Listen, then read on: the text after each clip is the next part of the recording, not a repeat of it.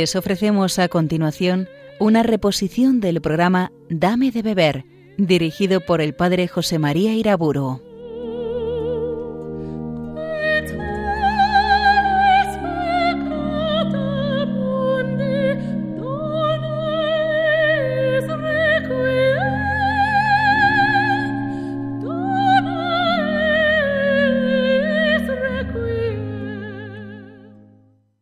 El nombre del Padre, del Hijo y del Espíritu Santo. Seguiré considerando en esta conferencia algunos aspectos del mundo de la liturgia. Pero antes pido a Dios el auxilio de su gracia para que nos ayude a conocer mejor los caminos sagrados de la liturgia de la Iglesia Hablaré en primer lugar del domingo, una de las instituciones litúrgicas más importantes. El domingo es el día del Señor, es el día de la resurrección victoriosa de Jesucristo, el día en que surge del sepulcro habiendo vencido a la muerte, al pecado, al mundo y al demonio. El domingo es por un lado, el día primero de la primera creación, ya que sabemos que en el sábado se concluyó la obra creativa. El Señor pues inició su obra creativa el día del domingo.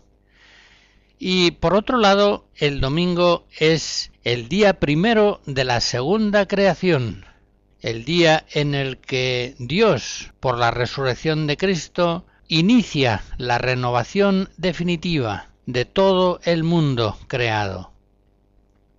El domingo, pues, es un día muy especialmente sagrado, un día que la Iglesia viene celebrando semana tras semana a partir del domingo primero, que fue el día de la resurrección.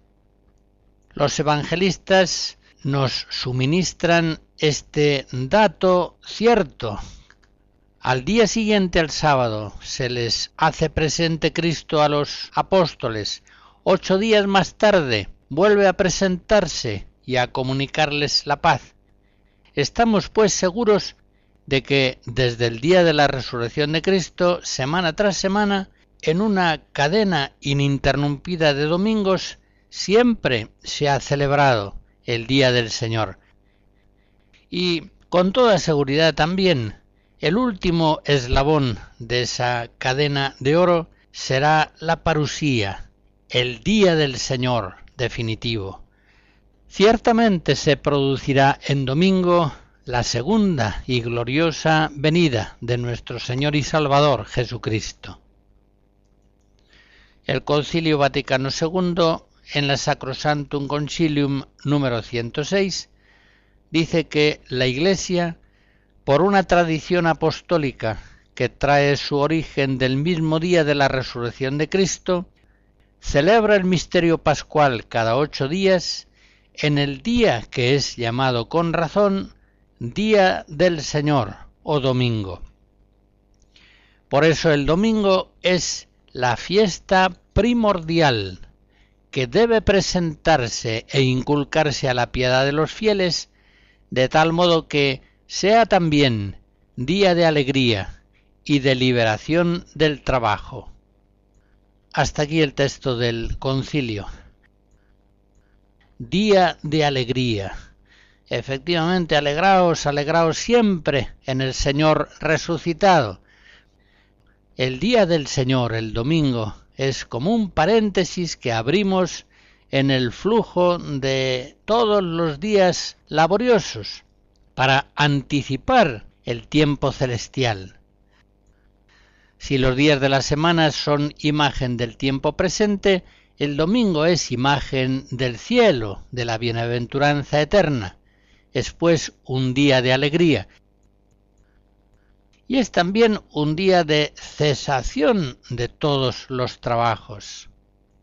Después de los seis días en que el Señor creó el mundo, según el relato del Génesis, al día siguiente Dios descansó. También nosotros que somos imágenes de Dios, después de seis días laboriosos, descansamos en el día del Señor, que, como digo, es para nosotros imagen feliz y esperanzadora del día del Señor definitivo, de la vida eterna celestial. Ya se comprende que para la vida espiritual cristiana, para la vida personal, familiar, comunitaria, la celebración fiel del domingo tiene una importancia de primer orden. Cuando el domingo se celebra semanalmente de verdad, como un día sagrado, como día de culto al Señor, día de paz, de oración, de descanso, de caridad fraterna, de actividades gratuitas, como día que anticipa el cielo y que introduce ya el cielo en la tierra, entonces la vida espiritual cristiana se conserva sana, crece y florece. Pero si el domingo no se celebra convenientemente, de mala manera podrá ser suplido, aunque sea por una cadencia de retiros y reuniones periódicas. En la vida cristiana nada puede sustituir la virtualidad santificante del día del Señor, del domingo. Escuchamos de nuevo a Händel en otros fragmentos de Water Music.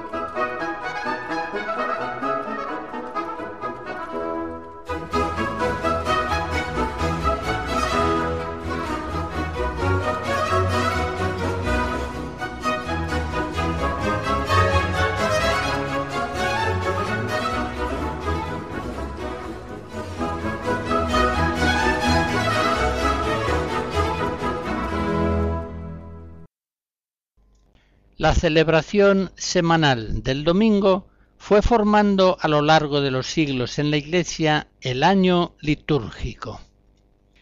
El tiempo cristiano no es un tiempo homogéneo, un continuo siempre igual, sino que en el tiempo de la Iglesia hay fases tan caracterizadas en el orden de la gracia como lo son en el orden de la naturaleza las estaciones del año, primavera y verano, otoño e invierno. Cada una de las estaciones del año lleva en sí ciertas virtualidades peculiares de los ciclos vitales de la naturaleza.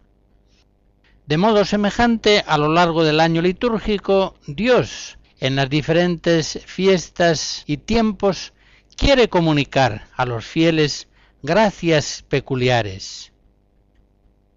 Dice el Vaticano II en la Sacrosantum Concilium 102 que la Santa Iglesia en el círculo del año desarrolla todo el misterio de Cristo, desde la encarnación y la Navidad hasta la ascensión, Pentecostés y la expectativa de la dichosa esperanza y venida del Señor conmemorando así los misterios de la redención, abre las riquezas del poder santificador y de los méritos de su Señor, de tal manera que, en cierto modo, se hacen presentes en todo tiempo aquellos misterios para que puedan los fieles ponerse en contacto con ellos y llenarse de la gracia de la salvación.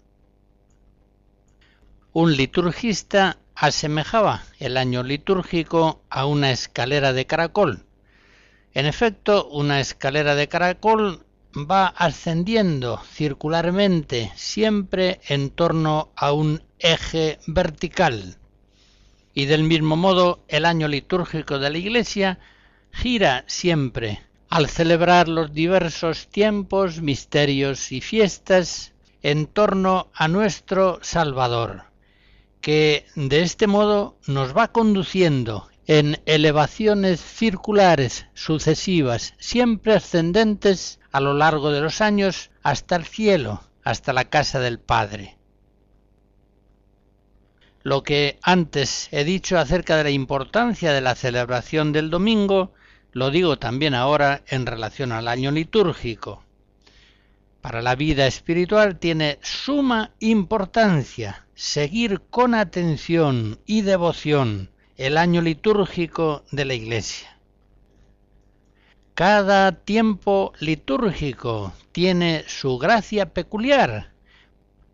Abrirse, por tanto, en cada momento del año litúrgico, abrirse de verdad a las gracias particulares que el Señor quiere comunicar según fiestas y tiempos, meditar los textos del misal, de las horas, ejercitarse en aquellas virtudes más estimuladas por la liturgia del tiempo es colaborar inmediatamente, incondicionalmente, con la acción que el Espíritu Santo está queriendo realizar en nosotros.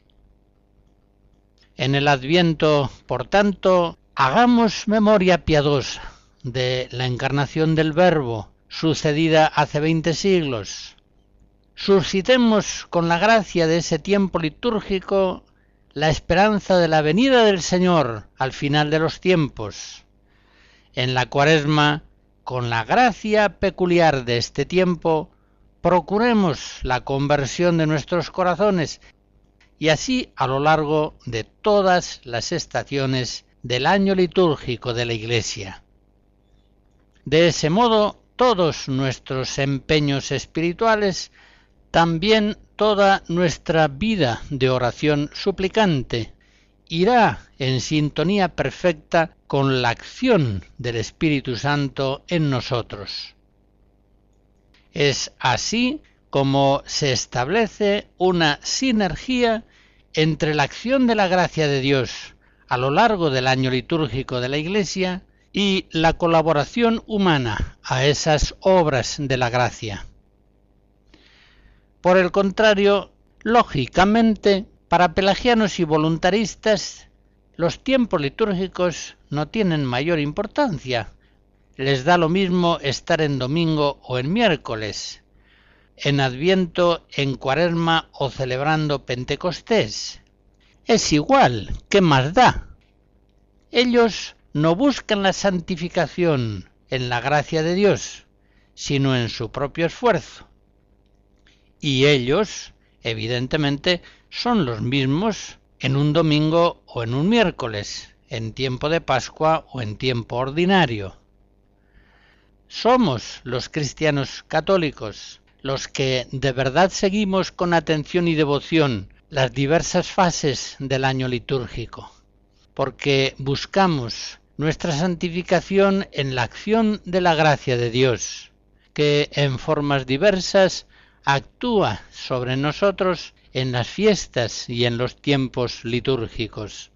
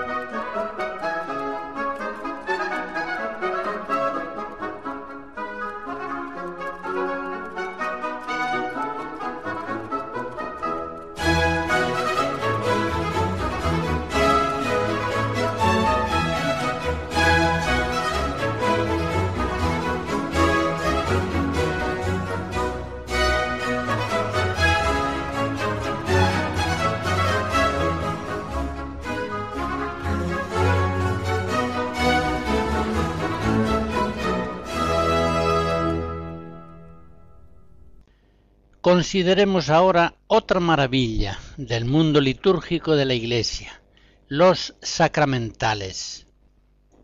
El Concilio Vaticano II, en la Sacrosantum Concilium 60 y 61, nos dice que la Santa Madre Iglesia instituyó los sacramentales que son signos sagrados, según el modelo de los sacramentos, por medio de los cuales se significan efectos, sobre todo de carácter espiritual, obtenidos por la intercesión de la Iglesia. Por ellos, por los sacramentales, los hombres se disponen a recibir el efecto principal de los sacramentos y se santifican las diversas circunstancias de la vida.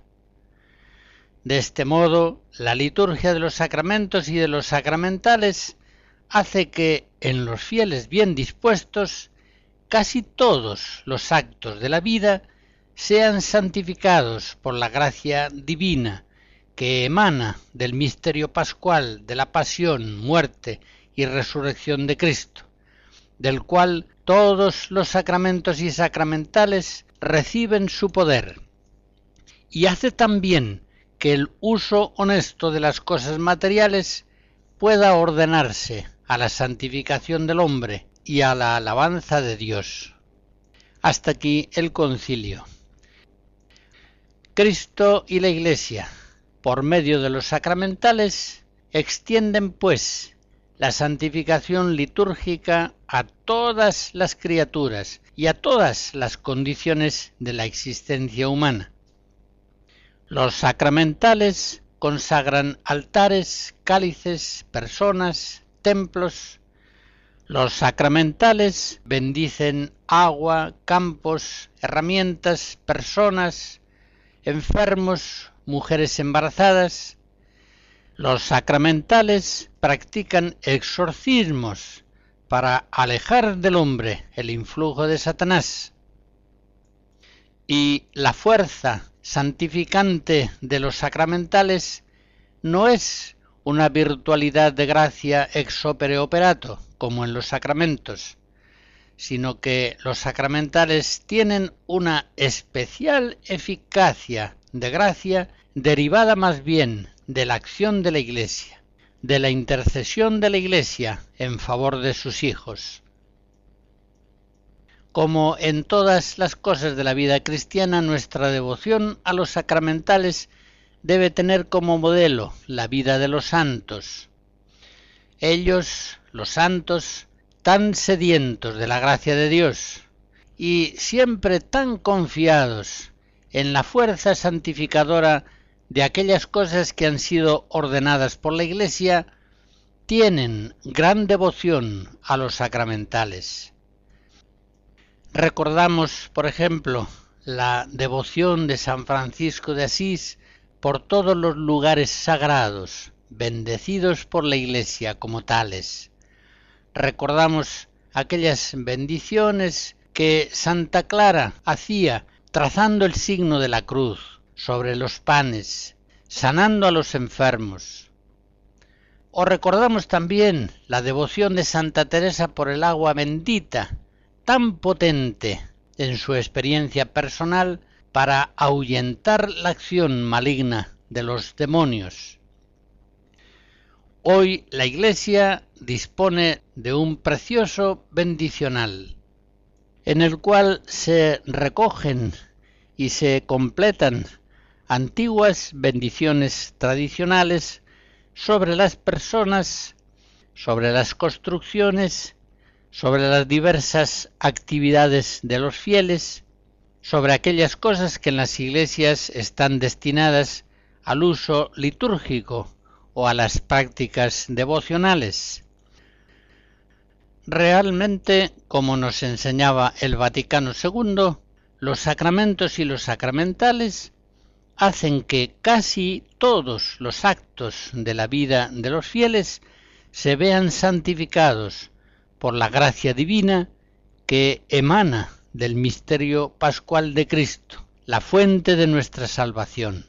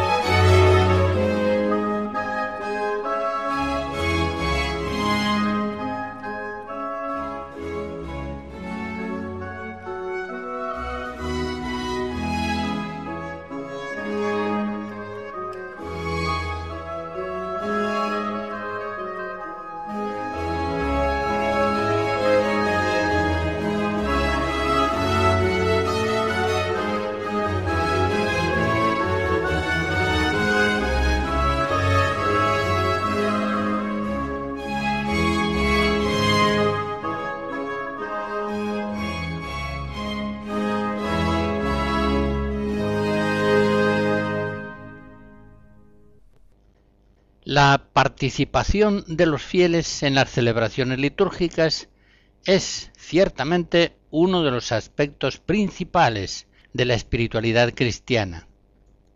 Es cierto que las celebraciones litúrgicas son ante todo acciones santificantes de Cristo sacerdote, que se ven significadas, sensibilizadas por la acción de la Iglesia.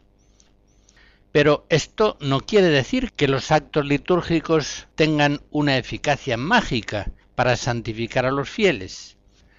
Los cristianos debemos cooperar a la acción de Cristo en la liturgia participando en ella personalmente.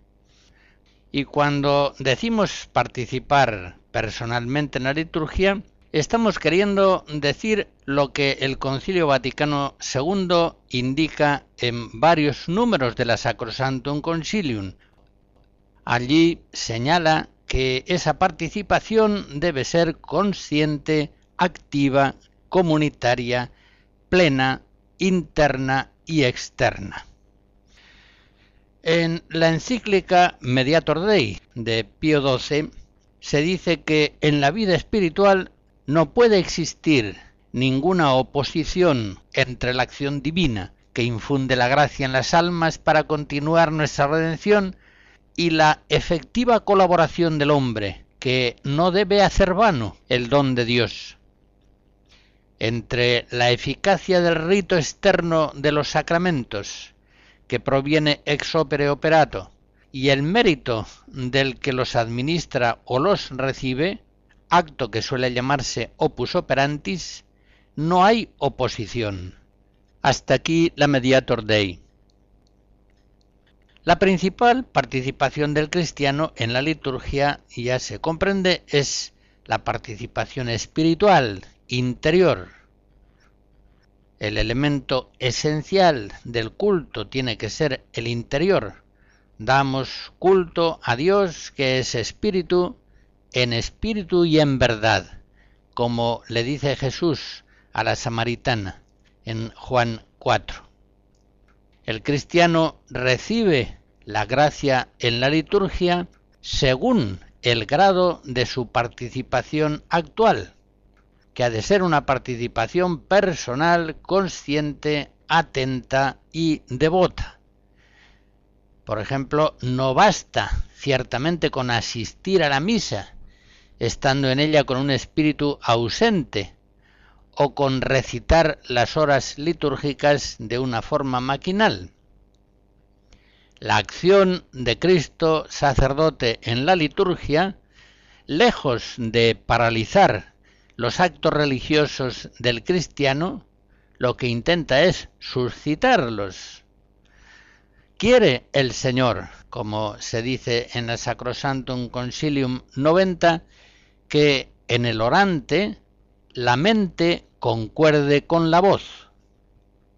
La participación exterior en la liturgia deberá ser aquella que mejor ayude a la participación interior. Por tanto, cantos, lecturas, actitudes comunitarias, una mayor o menor complejidad de las ceremonias, este grado de solemnización u otro grado más simple todo eso debe en la liturgia concreta ser elegido y dispuesto buscando suscitar en los fieles el espíritu interior de adoración, de amor, de entrega a Dios y a los hermanos.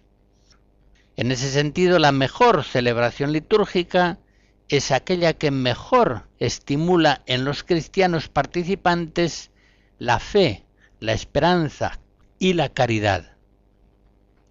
La participación en la liturgia requiere, por supuesto, una catequesis específica, que siempre, desde el comienzo mismo de la Iglesia, ha sido uno de los elementos fundamentales de la catequesis. Por eso en el Concilio Vaticano II se exhortaba, Sacrosantum Concilium 19, diciendo los pastores de almas fomenten con diligencia y paciencia la educación litúrgica y la participación activa de los fieles, interna y externa, conforme a su edad, condición, género de vida y grado de cultura religiosa, cumpliendo así una de las funciones principales del fiel dispensador de los misterios de Dios. Y en este punto guíen a su rebaño no sólo de palabra, sino también con el ejemplo. Ya recuerdan ustedes a este propósito aquella queja del Señor que aparece en Isaías 29 y en labios de Jesús, Marcos 7. Este pueblo me honra con los labios, pero su corazón está lejos de mí. Esta posibilidad de que los actos litúrgicos queden en lo exterior, pero estén vacíos en lo interior, es una posibilidad que siempre amenaza las acciones religiosas. El cristiano carnal tiende a lo fácil, a lo superficial, a lo meramente exterior. Entre los cristianos carnales pueden darse dos posiciones diversas. Algunos no cuidan en absoluto los elementos externos de las acciones litúrgicas, las realizan de cualquier modo. Pero otros hay que de tal modo cuidan lo exterior, preparar unos cantos, ciertas ceremonias, cambiar la situación de los bancos, procurar ciertos elementos decorativos. En fin, se ocupan tanto de la participación litúrgica en los aspectos exteriores que descuidan completamente la preparación espiritual interior a la celebración litúrgica que evidentemente es la preparación más preciosa. Y en esto sucede algo extraño. A veces las mismas personas que se muestran altamente responsables a la hora de preparar un trabajo, una reunión, un informe, muestran sin embargo una desconcertante irresponsabilidad a la hora de participar en la liturgia van a ella sin saber qué es lo que van a hacer, cuáles son las lecturas, en qué debe concretarse su participación exterior. Piensan quizá que con asistir a la celebración ya es bastante. Van a ella sin actualización espiritual interna ninguna, sin haber leído los textos, sin ningún cuidado especial para evitar la rutina y la superficialidad vacía. Y todavía habrá alguno de estos que se queje diciendo la liturgia no me dice nada. Por supuesto que no le dice nada. Cualquier acción que realizamos sin preparación, sin atención, sin cuidado interior suficiente, resulta una actividad vacía, frustrante, que no puede dar el fruto esperado. Es pues un elemento integrante principal de la espiritualidad cristiana la participación cuidadosa, interior y exterior, en las celebraciones de la Sagrada Liturgia de la Iglesia.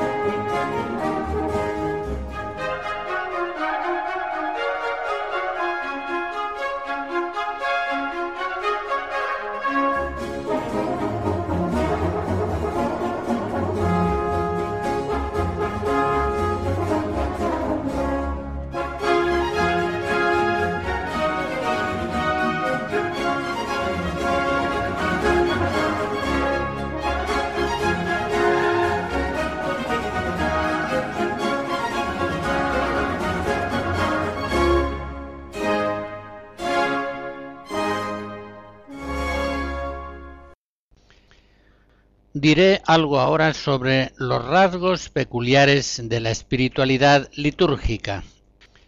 Y en primer lugar hago notar que cualquier espiritualidad cristiana ha de integrar todos los datos de la fe y de la vida de la Iglesia.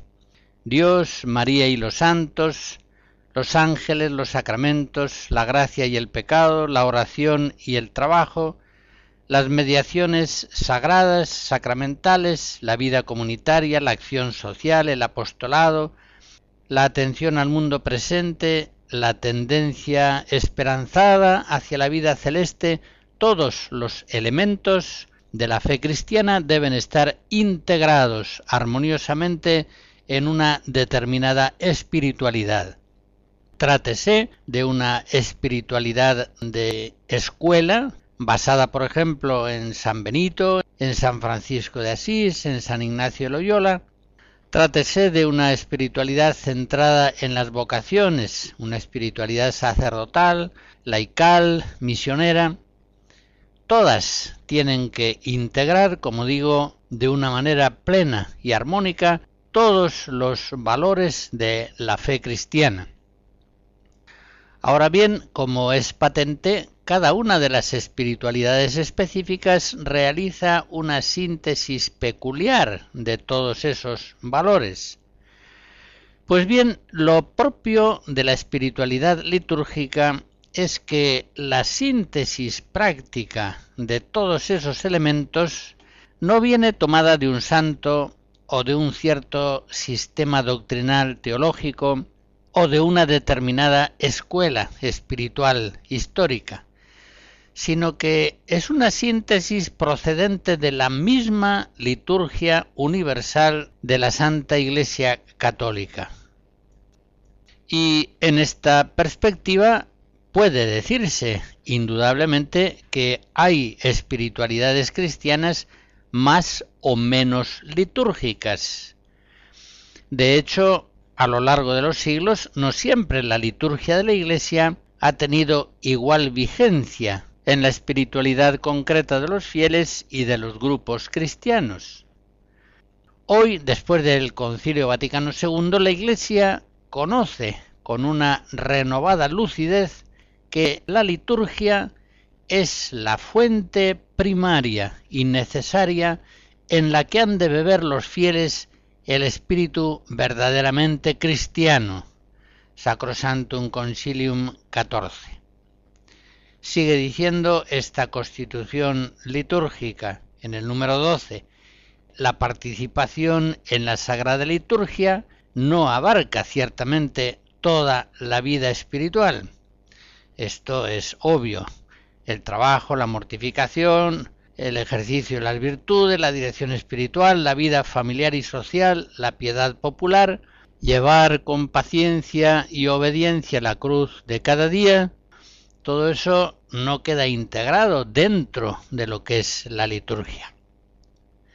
Pero una espiritualidad, si de verdad quiere merecer el calificativo de católica, debe ser muy consciente en la doctrina y también en la práctica de aquello que se dice en la Sacrosantum Concilium 10. La liturgia es la cumbre a la que tiende la actividad de la Iglesia y al mismo tiempo es la fuente de donde emana toda su fuerza.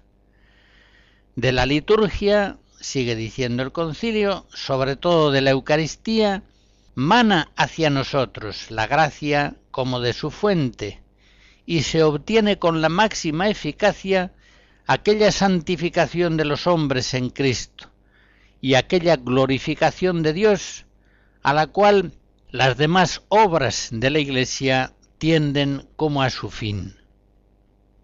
Pues bien, afirmadas estas premisas, consideremos los rasgos predominantes de la espiritualidad litúrgica. La liturgia está sumamente centrada en la glorificación de la Santísima Trinidad. Como se dice en la Presbyterorum Ordinis número 5, la liturgia enseña constantemente a los fieles a alabar cada día con más perfección a Dios Padre e Hijo y Espíritu Santo. El sello trinitario, cristológico, neumatológico, marca continuamente la sagrada liturgia de la Iglesia. Por eso, como se dice en la Optatantocius número 8, quienes viven la liturgia de verdad aprenden a vivir en trato familiar y asiduo con el Padre por su Hijo Jesucristo en el Espíritu Santo. Hasta aquí la cita.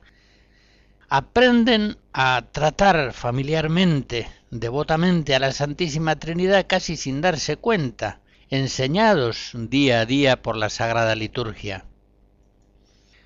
Por otra parte, la espiritualidad litúrgica es siempre cristocéntrica y pascual, pues centra a los cristianos en la obra que Cristo el Señor realizó principalmente por el misterio pascual de su bienaventurada pasión, resurrección de entre los muertos y gloriosa ascensión a los cielos.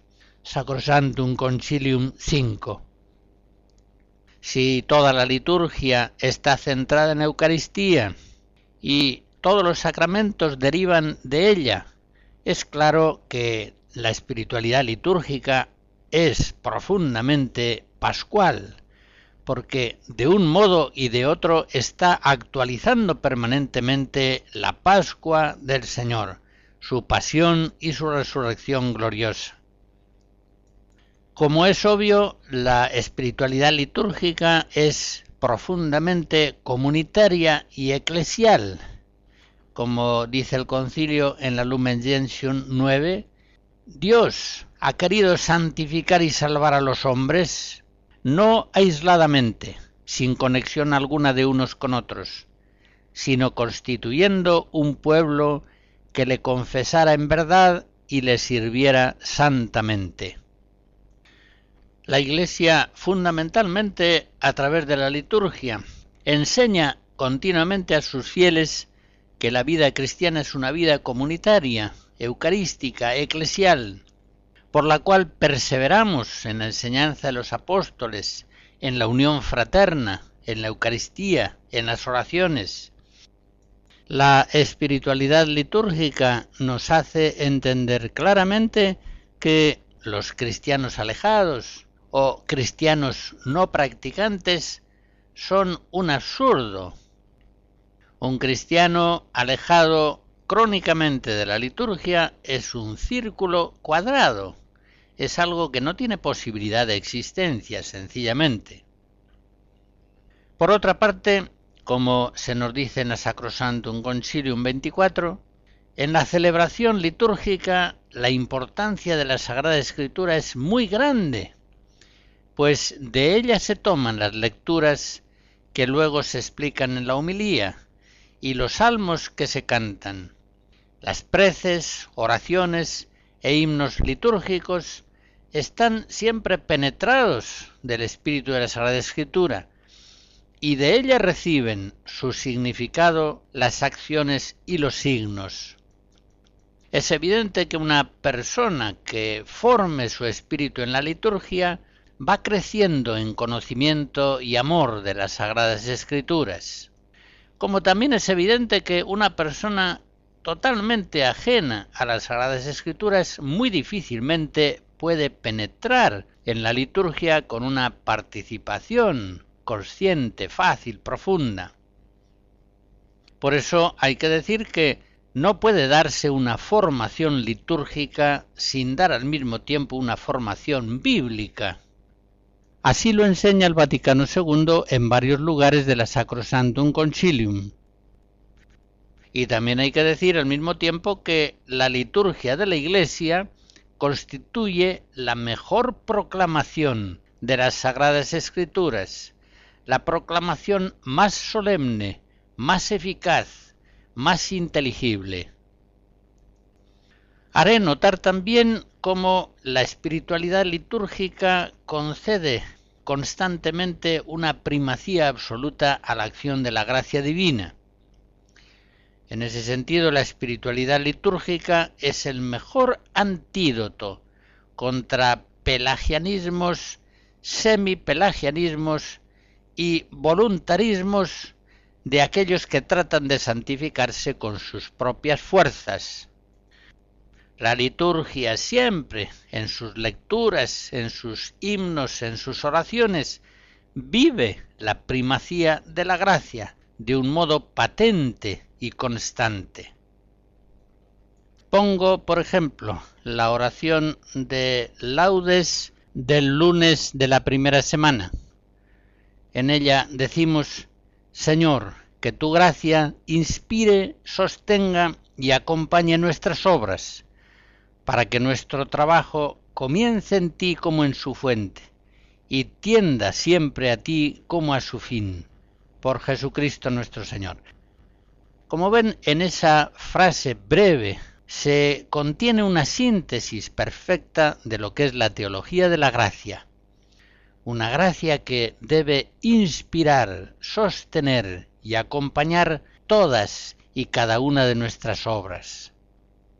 Oraciones litúrgicas con ese mismo espíritu abundan en el curso del año de la Iglesia, de tal modo que una persona que tome en serio la oración litúrgica va recibiendo de la Iglesia la mejor catequesis posible acerca del misterio de la gracia, que actúa siempre en la mente y en la voluntad de los fieles cristianos.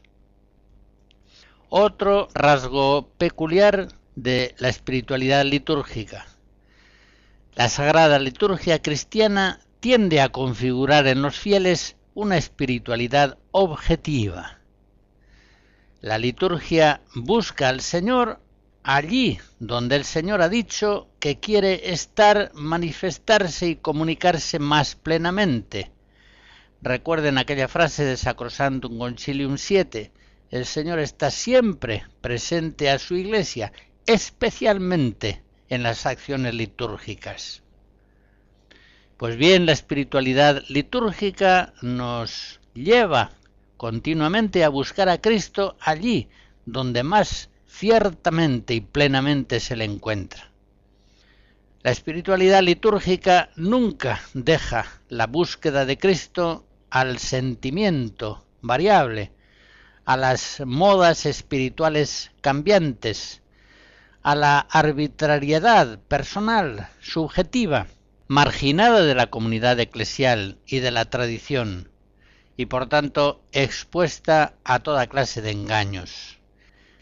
Es una espiritualidad objetiva, garantizada por la fe de la Iglesia. Por eso mismo la espiritualidad litúrgica, perseverando en la escritura, en la tradición, en el magisterio apostólico, se caracteriza por ser una espiritualidad profundamente ortodoxa Pío XI, en una carta a un abad benedictino, afirmaba que la liturgia es el órgano más importante del magisterio ordinario de la Iglesia. Es mucho decir, pero es verdad. Por otra parte, lo mismo viene a ser afirmado por Pablo VI en el discurso de clausura del Concilio Vaticano II, cuando dice que la primera escuela de nuestra vida espiritual es la Sagrada Liturgia. La Iglesia Madre educa a sus hijos por la liturgia en la más genuina fe apostólica y católica. Lex orandi, lex credendi. Un fiel cristiano que siga la liturgia con una atención continua, profunda, asidua, necesariamente tiene una mente ortodoxa, perfectamente conforme al pensamiento de Cristo y de la Iglesia, porque diariamente está bebiendo la verdad de Cristo y de los apóstoles en las diversas celebraciones de la vida litúrgica. Diré también que la espiritualidad litúrgica es una espiritualidad mistérica y sagrada, En ella los signos visibles buscan y encuentran al Dios invisible. Es una espiritualidad cíclica que gira anualmente en torno a los misterios de Cristo. Va describiendo círculos que ascienden siempre hacia la vida eterna. Y finalmente es una espiritualidad escatológica, siempre tensa hacia el final de los tiempos. Como se dice en la Sacrosantum Concilium II, la liturgia siempre es consciente de que lo humano está ordenado y subordinado a lo divino, lo visible a lo invisible, la acción a la contemplación y lo presente a la ciudad futura que buscamos.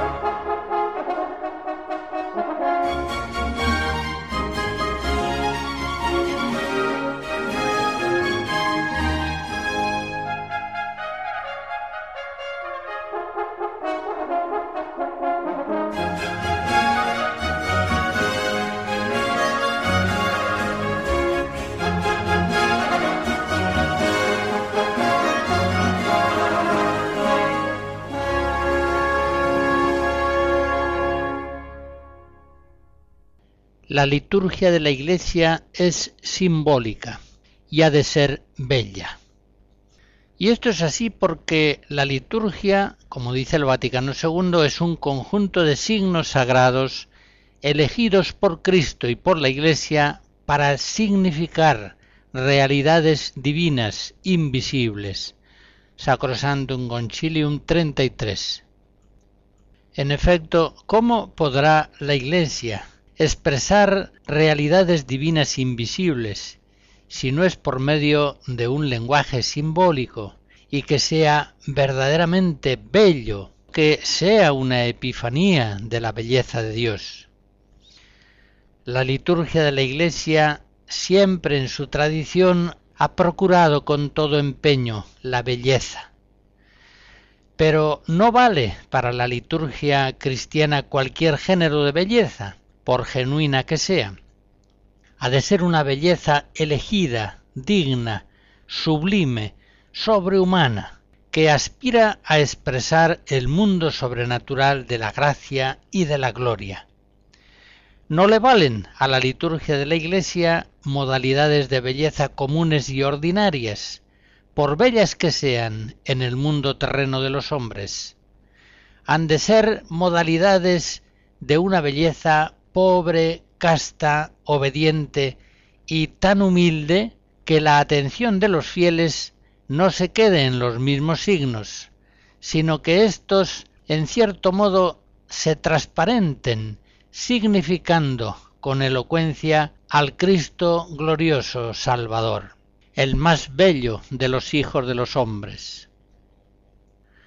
Con esta conferencia termino ya mis consideraciones sobre la dimensión litúrgica de la espiritualidad cristiana. La bendición de Dios Todopoderoso, Padre, Hijo y Espíritu Santo, descienda sobre ustedes y les guarde siempre. Amén.